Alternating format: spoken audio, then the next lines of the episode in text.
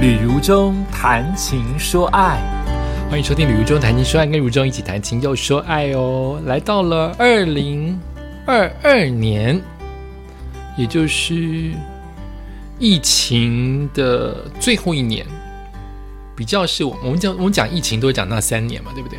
二零二二年开始，就慢慢的所有的活动跟日常生活都回来了，所以马拉松开始有复兴的感觉。大家应该有印象，如果你有跑步的人，就是开始就是有一票的人又开始回去运动，慢慢的开始恢复正常的生活，可以不用一直取消了。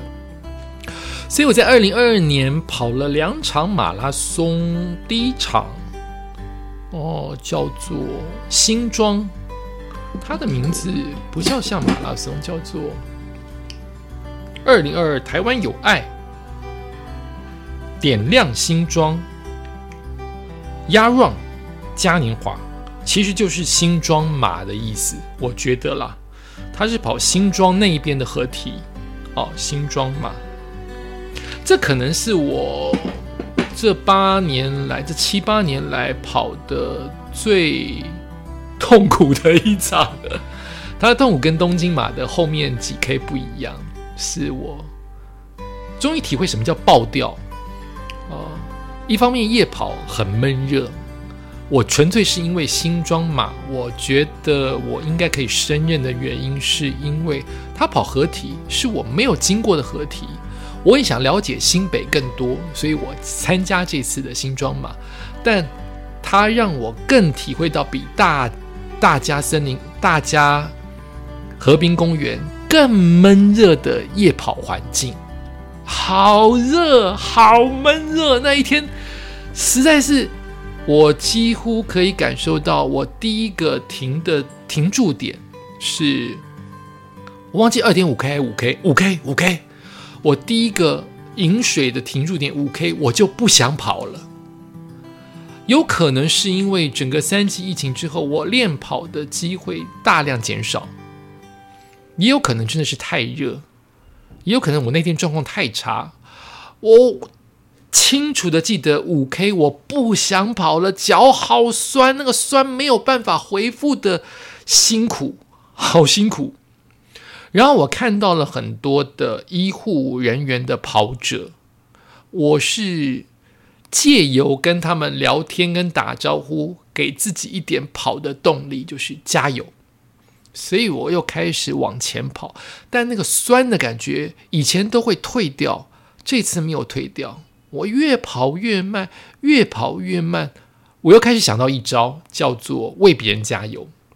晚上为别人加油，就不再专门对着爱跑者、我的跑团的人加油。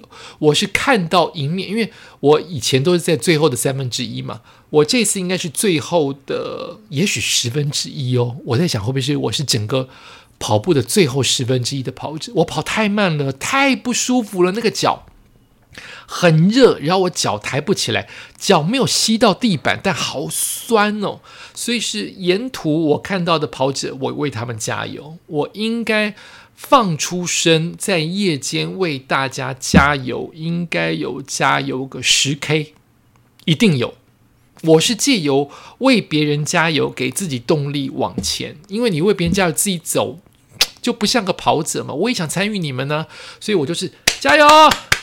这样子的声音，跑了十 K，称自己跑了十五 K，最后折返回来的那七 K，有用走的，有前后都完全没有人，所以我说我是倒数十分之一是非常有可能的。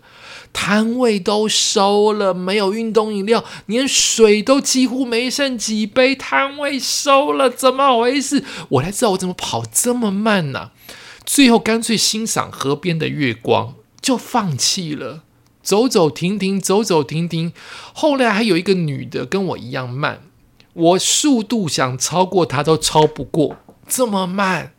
走走停停，走走停停。最后回去的，就别人已经颁完奖了，都拿，我还看到第一名拿着奖，大大的讲座离开我，我跟他喊加油，我已经没力气了。就别人都已经回家了，这个活动要结束了，我还在冲结尾。呃，最后一 K 是我整场跑最辛苦的。那一个东京马腿吸到地板上的感觉又回来，可是我东京马再怎么吸到地板不能移动，我都没有抽筋。我在这一次的新庄夜跑半马大抽筋，最后一 K 那个抽到是整个人要么就坐在地上，要么就站好，不能动弹，就是不能动弹。原来抽筋是这么一回事，我也从这次的马拉松吸收到，就是我补充运动饮料是不够的，我要补充盐锭、盐糖，才会让我减少抽筋。就是我按摩小腿跟喝运动饮料已经不足以我排排掉的盐分，我大抽筋好痛啊，痛以及无能为力，就别人看到我站在那边没有办法帮我。甚至他们也可能觉得我不需要不需要帮忙吧，我就是钉在那个墙上，钉在那个地板上，最后冲那个那个呃结尾的那个那个拱门，我整个人是歪的，因为我有一只脚是不能动的大抽筋，那个我自己有把自己的画面拍下来，就整个是逆呃是。不是往前跑，一定是横着像像螃蟹那样跑，因为有一只脚是被拖回来的。哦，好辛苦的新庄夜马，让我知道了晚上大量失水、大量失去盐分那一种孤独跑、那一种无能为力感啊！所以我不太敢跑新庄烈，那个印象太深刻了。然后我又去跑板桥马，二零二二年又跑了一场板桥马，成绩没有。没有前一年那么好，就是因为天气，天气很好，天气热，天气热，所以很多人都爆掉了，很多人都，呃，甚至有我认识的人没有跑到终点，他跑全马太辛苦了，他没有跑到终点，因为太晒了。我在板桥马有一个不一样的体会是。哎，我忘记我刚要讲什么，忽然跑掉了。哎，跑掉了，我就记得我板桥马。哦，好，想起来了。其实我每一次跑马拉松都会有一些介意的，像好学生般的介意，比如说我要早早去尿尿，我要把水补充好，我要准时，我要。我要早早去寄物，可是到二零二二年，也许真的就是因为徒步环岛，我就变得比较放松。对于来说是细微末节不必注意的事情，我已经注意了这么多年。即使包括跑步，我在二零二二年的板桥马，真的是因为徒步环岛吧，我才有我的放松。包括了我睡着了，我真的睡到了四点才起来。我没有像以前通夜通宵没睡，或者是两点就醒在那边。我有睡着，然后我吃了早餐，其实肚子痛痛，很想上大号，我就去上大号。所以板桥马起跑了，我还在排厕所，这是以前不可能的事情。以前我会早早上厕所，等在起跑点，等大家都跑完之后五分钟再出发。可这次不一样，我五分钟后再出发，是因为我在等厕所。就是我没有在紧张或提前准备，换我要跑了，我就是慢慢来。人改变真好，人能这样子放松的改变真好。然后一跑出去，我就开始追上别人了。就是我新装夜跑之后，我有做一些简单的训练，就是不能完全没有跑步就去跑马拉松啦，你还是要稍微练习一下。所以那一次。大抽筋的新装半马之后，我还是有开始晚上有出去跑，白天有出去跑，跑到板桥马那个感觉就回来一点。虽然没有突破自己的 PB，可是整个场场合是愉快的。我的愉快还在于又来了，就是因为我新装夜跑马已经开始为陌生人加油了。